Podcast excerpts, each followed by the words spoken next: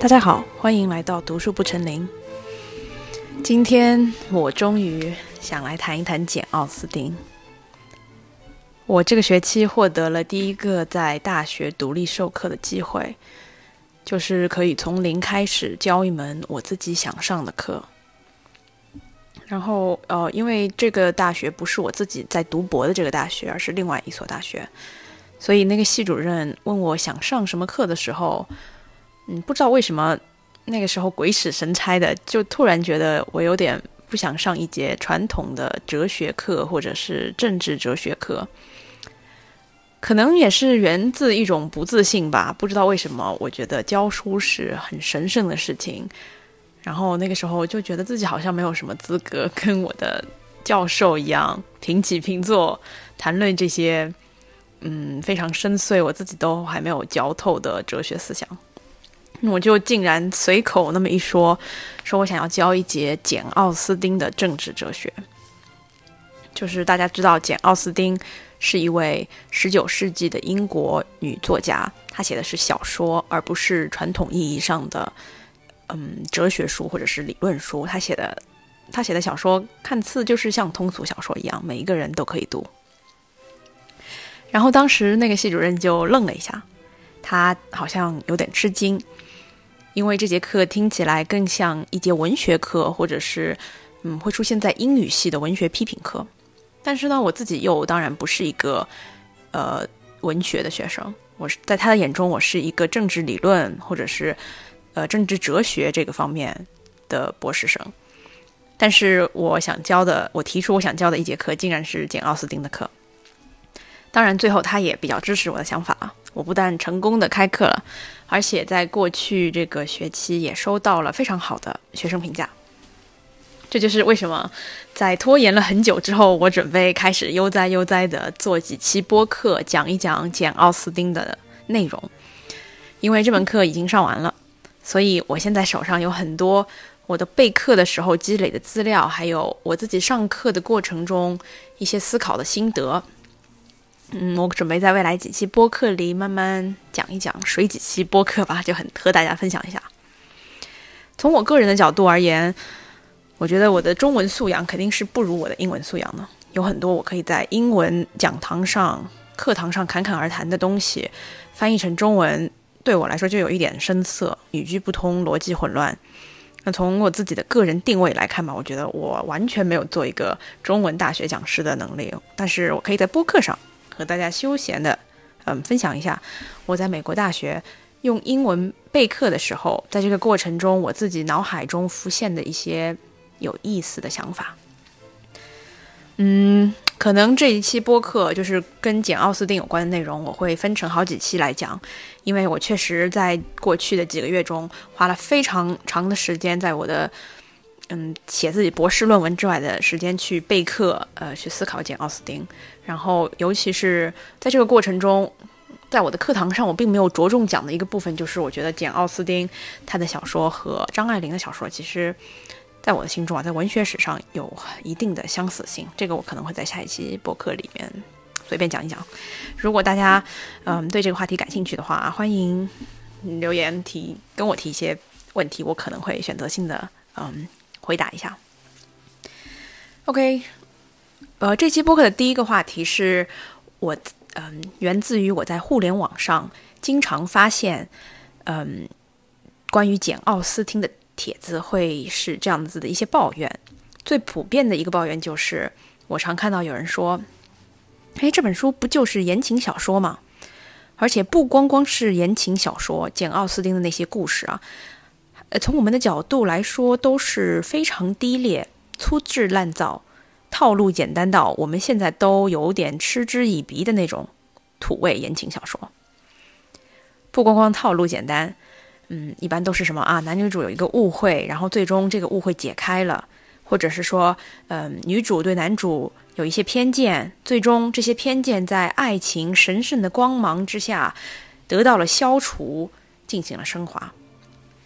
最后，男男的和女的，男主角和女主角快乐的生活在一起，一起达到了道德上的一个崇高的状态。那这些套路对于现在 现在的我们来说，呃，甚至会抱怨他的价值观是不对的。不光光是他的这个剧情对我们来说非常俗套，这些价值观在我们的眼中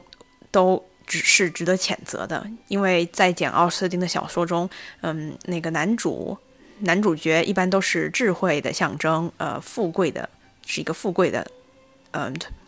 贵族男人。然后呢，那个女主角在某种程度上得到了男主角的照顾和启蒙。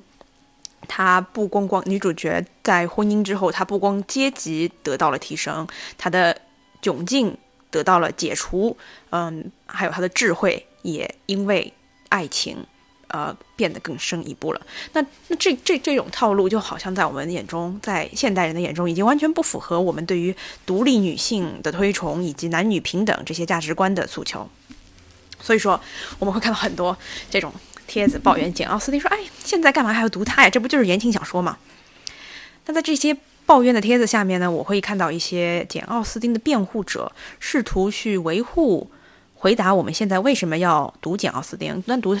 就如果他这么俗套的话，嗯，那我们干嘛还要去读这些这些书呢？实际上，很多这种辩护的视角，我今天之所以想要，嗯，一开始就就谈论一些这个问题，就是因为他的辩护的这些角度，我其实。不太赞同，因为这些辩护的主要论点通常就是说，啊，同学，你这个观点之所以是愚昧的，就是因为你不知道简奥斯汀在十九世纪初，就是嗯两百多年前写这个小说的时候，言情小说这个品种都还没有存在。简奥斯汀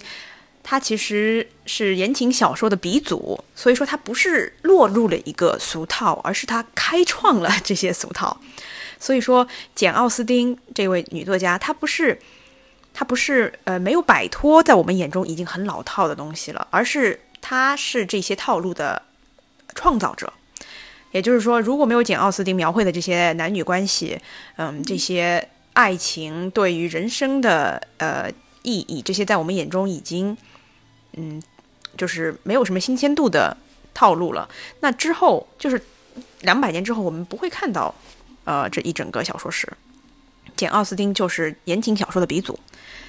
而且对于他这个年代的女性来说，她已经是在描述一个非常进步的男女关系了。对于十九世纪的英国来说，简奥斯汀作为一个女性作家，她可以写出这些书，就已经是进步女性主义的象征了。正是由她开创的这样的一个呃基础，所以说我们现在才可以去诉求更多独立女性和男女平等，以及男女在婚姻中，嗯，这个。各自价值体现的这些价值观，是一切都是基于简奥斯汀他的对于人类文学史的贡献这个基础之上进行的。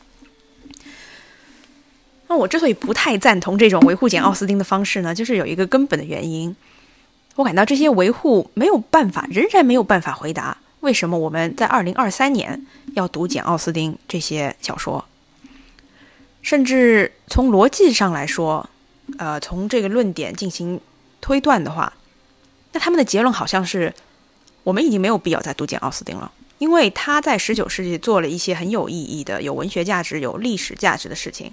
但是在哲学价值上是，或者是从或者说从于二零二三年，嗯，女性进步女性的视角来看，我们我们只能我们要做的就是向这个老前辈脱帽致敬，感谢他在两百年前对于女性或者说是小说文学史这个领域做出的贡献。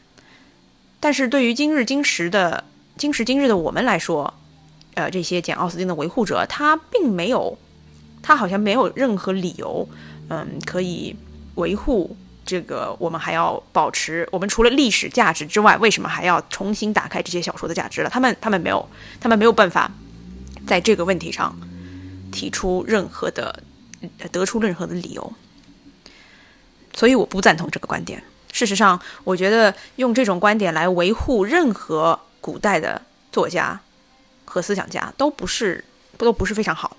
这种观点的意思似乎就是简奥斯汀，或者你可以把简奥斯汀的名字换成任何一个重要的嗯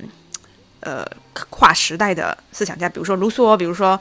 嗯，比如说康德，比如说嗯，就是可以用很多人来代替他的名字。就是简奥斯汀他的成就已经完成了，他的历史意义。已经实现，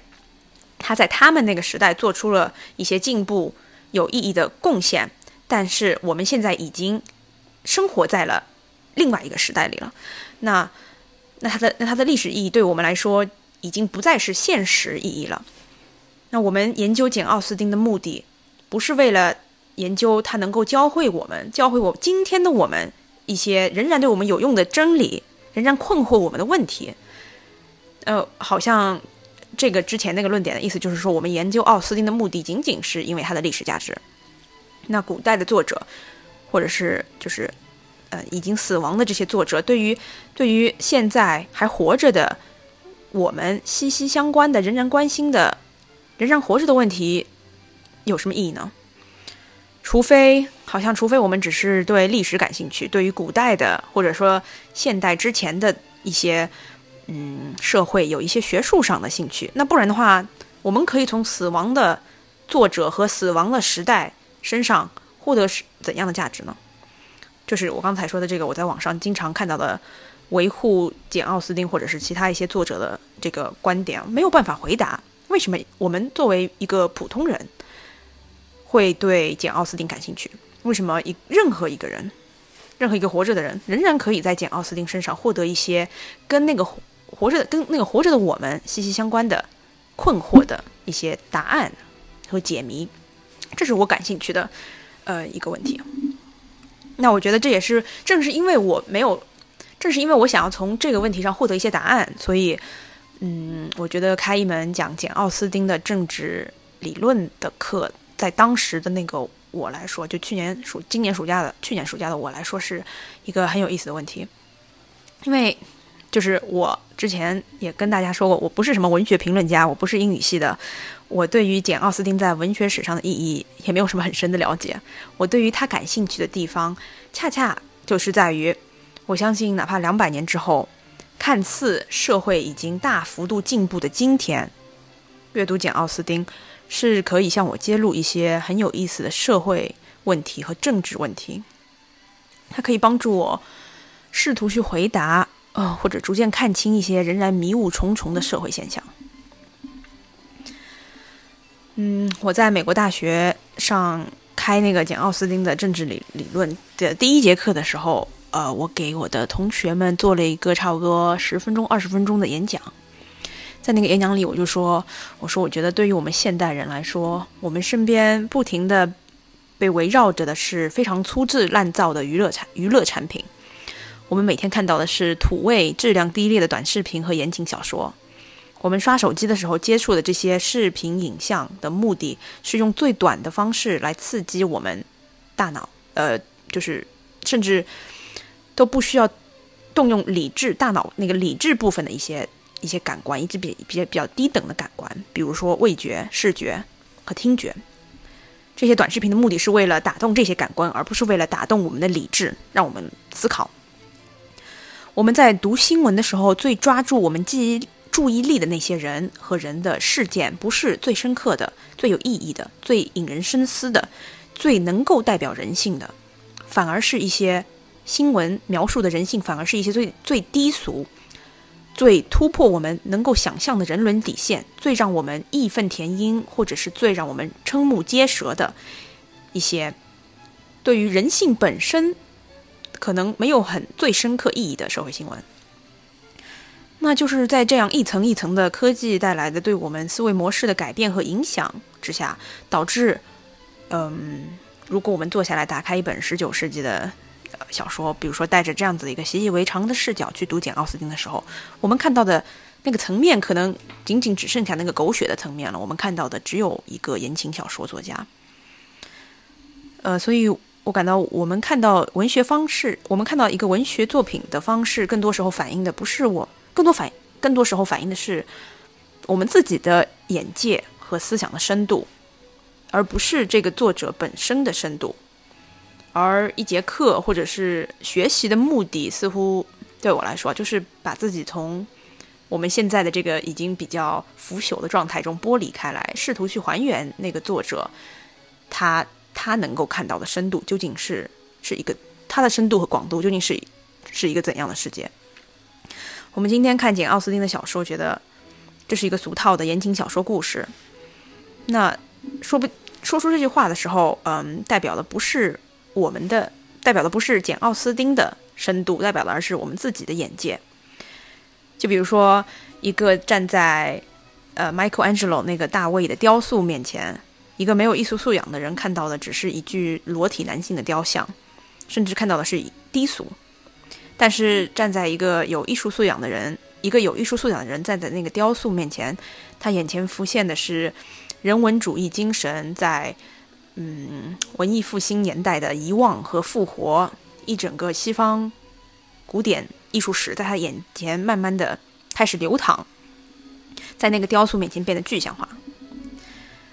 我再给大家讲一个接近中国艺术史的例子吧，就是我记得我小时候跟我爸爸去参加拍卖会。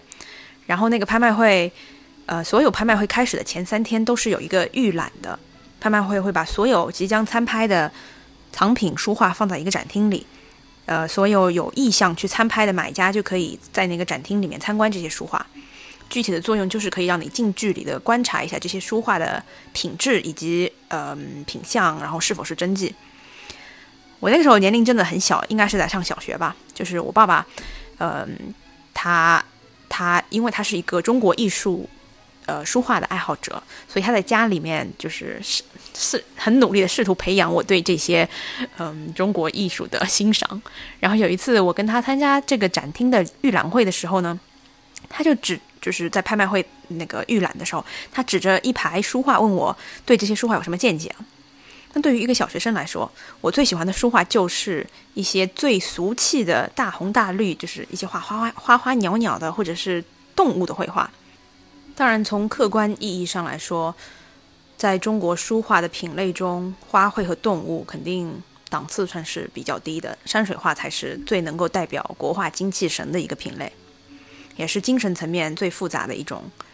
嗯，书画品类，但是对于那个时候的我来说，我就搁那儿奶声奶气的大放厥词，就是在说，嗯，有有有有一幅老虎下山的，嗯，书画是如何，它的它的艺术境界是多么的高，它在我的眼中是一个多么，嗯，是一幅多么优秀的书画，嗯，但是我就记得在那一刻吧。嗯，周围一起来参观这些展品的藏家，他们都回过头来，就是对着那个我笑了一笑。就是从那个时刻，可能是一个非常懵懵懂懂的感觉。嗯，我好像感觉到我当时引以为豪的意见其实是错误的。就是我以为我在鲜艳亮丽的花卉或者是动物书画中得出了我当时的一个艺术见解，那个见解在那一瞬间让我意识到它可能是没有价值的，或者是不成熟的，因为我的视野。还不够宽广，来自于我当时，嗯，对于这个艺术领域的见解的缺失。但是同时呢，我也懵懵懂懂的意识到，艺术见解这个事情，就是品味，它不是可以简单的一瞬间就获得的，它它不是一种信息，嗯，作为它甚至很难说它是不是一种知识。品味是一个好像是既不是信息，又不是。知识之外的某一种，嗯，精神上的感悟，这大概就是我想要说，这是我最终对于那些想要说简奥斯汀就是言情小说的人的一个回复啊，就是我觉得他们的眼界在某种程度上，跟我当时和我老爸参加拍卖会预览的时候，我说我觉得当场最好的那幅书画是一幅老虎下山的这个书画，这个眼界有一种相似之处吧。就是我当时很难很难意识到我要如何突破这种眼界的局限，因为对我来说，老虎下山就是最高雅的国画。但是从客观的角某种客观的角度来说，这个看法又是错误的。品味究竟是什么，是一个比较复杂的哲学问题吧？它既是它既是客观的，又是主观的。嗯，但是我想我的目的。之所以要教这门课的目的，就是想要把我们从这个视角中解放出来。我们可以去试图，嗯，在深度和广度上都去拓展一下，去看，嗯嗯，看看能不能用，呃，更有意义、更的视角去研究，呃，简奥斯汀他对于现代人的意义。那从我的角度来说，这些问题都是政治问题。当然，这些问题也可以是美学或者哲学问题啊。但是从我的上我教这门课的角度来说，我想要从政治社会的角度去，嗯，去审视一下简奥斯汀。嗯，就那就是比如说，为什么在十九世纪的欧洲大陆，有那么多的欧洲国家都被剧烈的政治动荡裹挟，他们都或多或少的受到了十八世纪末法国大法国大革命的影响。嗯，那些跟英国差不多富裕的欧陆国家，比如说法国和德国，在十九世纪都进行着非常激烈的阶级斗争。各个社会阶层之间的矛盾已经激化到不可调和了。嗯，我之所以这个问题，我之所以立刻就想到这个问题，是因为我自己的博士论文就在写十九世纪的法国和德国的政治理论。所以说，我对于欧陆的，嗯，欧洲大陆国家的这个社会动荡。比英国要了解很多，但是跟这些欧洲大陆的国家相比啊，为什么十九世纪的英国可以相对温和的避免了这样激烈的阶级斗争？为什么像法国大革命这样震碎了欧洲，呃，震碎了法国和德国这两个富裕国家的这种动荡，可以在英国得到避免呢？这是不是和英国是一个温和的商业社会有关系？OK，那你说？OK，这个问题跟简奥斯汀有什么关系？又跟我有什么关系？这就是我想有没有可能从就是从当今我们读重新回来读简奥斯汀，带着这些问题重新回来读简奥斯汀，嗯，可不可以从中探索一种英国德独独有的社会模式？那这个跟简奥斯汀自己的写写作方式也有关系。就是有没有可能，有没有可能从这种独有的社会模式来，来，来，来思考我们如何，我们如何避免革命呢？我们如何避免社会动荡？那我，你去看一下，如果我们去看一下简奥斯汀和他同期的其他小说家，就是法国、德国、俄国这些小说家，他他的小说，简奥斯汀的小说是否代表了某种独特的英国特质？这种特质帮助或者是能够解释英国为什么可以成为这样稳定？相对矛盾没有那么激烈，并且发达富裕的社会呢？最后再说一下，为什么这个问题，我觉得对于现在的我们来说仍然是很有意义的。因为我想，我们小老百姓不就是想要这样子平等、温和、安定的生生活吗？你说，真的有多少人是想要自己的国家在延绵不尽的阶级斗争中停滞不前，一整个国家陷入了某种民族自豪的狂热之中？当然，这种狂热一定。是会代表着，伴随着对于外族的排斥和仇恨，即便这种排斥和仇恨是有历史渊源的，比如说德国人当时恨拿破仑，就是因为拿破仑进攻了他们。但是当这种情绪已经入侵了老百姓的普通生活，甚至成为了大家柴米油盐、柴米油盐酱醋茶之外最重要的情感诉求的时候，那这个国家的经济和发展是一定会因此受到影响的。甚至，除了这个诉求之外的其他更有意义的事情，嗯，比如说，嗯，生活的安定，比如说，呃，精神的富足，比如说，嗯，你追求自己想做的事情的空间，也会难以难以避免的因此受到侵蚀和影响。我觉得从宏观历史角度来说，十九世纪的英国跟它的。邻居，他欧洲大陆的其他邻居国家相比，他或多或少的成功避免了这个问题。比如说，简·奥斯汀的角色可以在他们自己安定的英国社会里谈一些风花雪月而男女情爱的事情。他们好像只需要关注自己社会内部的，嗯，问题就可以了。他可以完全忽视这个世界其他国家正在发生什么样的事情。简·奥斯汀的小说，他的所有小说，你你不管是哪一本，你仔细去看，他只是描述了一个比较狭小的、狭隘、封闭的英国社会。有时候是一个小村庄，有时候是几个家庭之间的故事。他很少会谈论国家层面的问题，更不要说是国家与国家之间、国际层面的问题了。那为什么当时我觉得这是一个非常独特的现象呢？我们把视野横向看一看。看看简·奥斯汀同期的其他作家都在写什么样的作品。简·奥斯汀的写作时间仅次于伯克写的那本《法国大革命反思录》，略微早于查尔斯·狄更斯写的《双城记》。这些都是横跨欧洲大陆的故事，比托尔斯泰的《战争与和平》更别说《战争与和平》横跨一整个欧洲大陆，比他的《战争与和平》早了大概五十年吧。你可以想象托尔斯泰那个时候的俄国人，那些俄国角色是没有办法不关心国际政治问题的。他们俄罗俄国人在十九世纪的民族精魂是无法离开战场、国难、民族仇恨、欧洲战争这些宏大的困扰。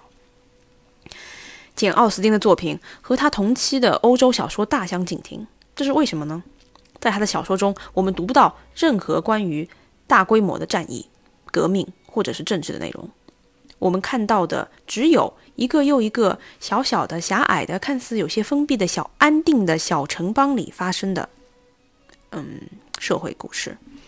简·奥斯汀似乎对于社会动荡、国家地缘政治漠不关心。他的角色可以在自己小小的封闭的城邦里过完自己丰满快乐的一生，这是何其大的幸幸福！当我开始思考这个现象的时候，我越来越感到简·奥斯汀是否可以被理解成一个现代的亚里士多德。在亚里士多德的伦理学中，他也几乎从来不关心城邦以外的世界。从亚里士多德的政治道德哲学是完完全全是基于希腊城邦这个背景展开的。亚里士多德最有名的一句话是：“人是政治的动物。”他的意思是，这个政治的意思就是，嗯，城邦内的政治，城邦之外的政治对他来说一点都不重要。任何的美德、道德、人的快乐，都是可以在这个封闭的小城邦里实现的。在这个希腊城邦之外，我们不需要关心战争，不需要关心地缘政治，不需要关心人呃民族的历史价值。嗯，在我们目之所及的朋友社群之中，就可以实现生而为人的一切价值。就可以过完幸福美满的一生。嗯，简·奥斯汀在十九世纪这样一个啊，欧洲社会极其动荡、地缘政治笼罩着每一个小说家的情节的大呃这样子关键时刻，选择了完全无视法国大革命，完全无视民族狂热，完全无视笼罩在很多欧洲国家人民心中的历史政治问题。他的沉默。是否可以被看作是一种他对欧洲政治大动荡的批评？简·奥斯汀的作品是否包含了某一种含蓄的对于拿破仑帝国主义和民族主义政治的批评？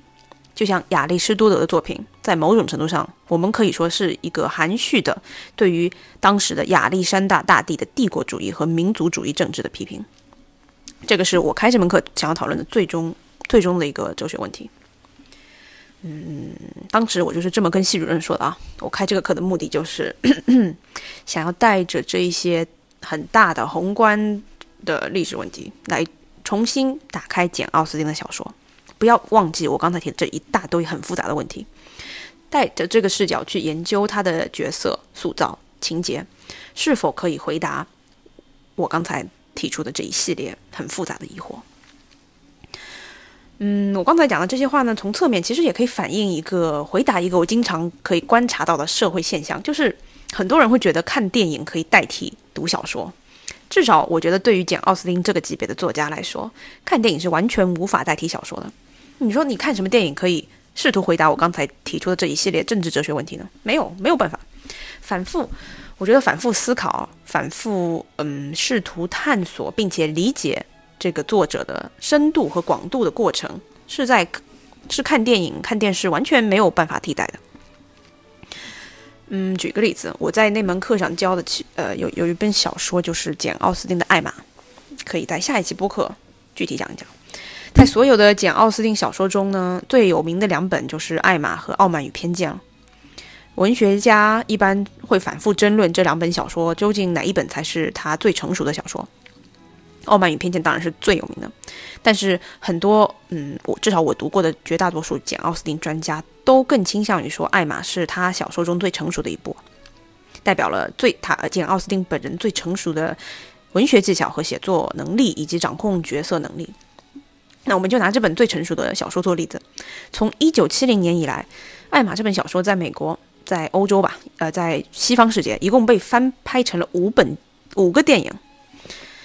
嗯，这些电影中有遵照十九世纪这个历史文化背景翻拍的这种英国的版本，还有把这个小说放到一个现实，也就是两千年左右、千禧年这个框架里面翻拍的一个什么好莱坞版本，各种各样都有。你把这五个电影全部看完，我觉得你只是看完了五个导演对于简·奥斯汀这一部小说的理解，就是五五种诠释吧。但是你完全没有办法在这个基础上获得简·奥斯汀本人对于他所处的这个时代的思考。这个过程只能是通过读他自己写出来的文字获得，因为。你不需要导演的视角，你需要的是作者本人的视角。嗯，哎，抱歉，我要去做别的事情了。这期播客好像没有具体谈到任何简奥斯汀的文本，我只是大概的描述了一下我开这门课的想法和我的思想框架。